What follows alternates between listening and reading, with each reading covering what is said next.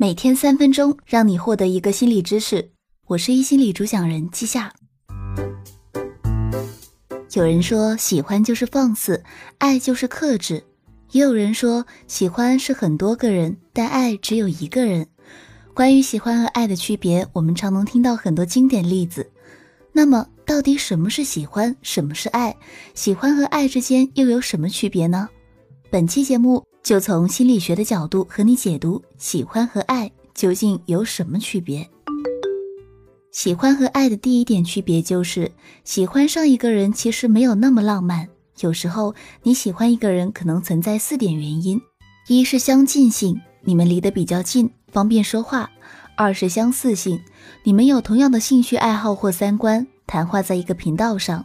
第三是公平性，对方喜欢你，你被感动了，也对对方有了好感。还有最后一点是外表吸引力。但如果真的爱上一个人是一件很浪漫的事情，心理学家罗伯特斯滕伯格认为，真爱是激情、亲密、责任三类的完美组合。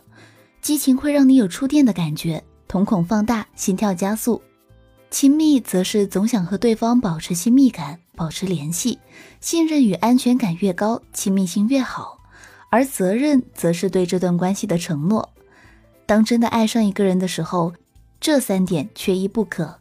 只有亲密性存在时是喜欢，只有激情存在是迷恋，只有责任存在时是空爱。喜欢和爱的第二点区别。芝加哥大学的一项研究表明，爱人会把更多的目光放在你的脸上，而炮友一般会更多注意你的身体。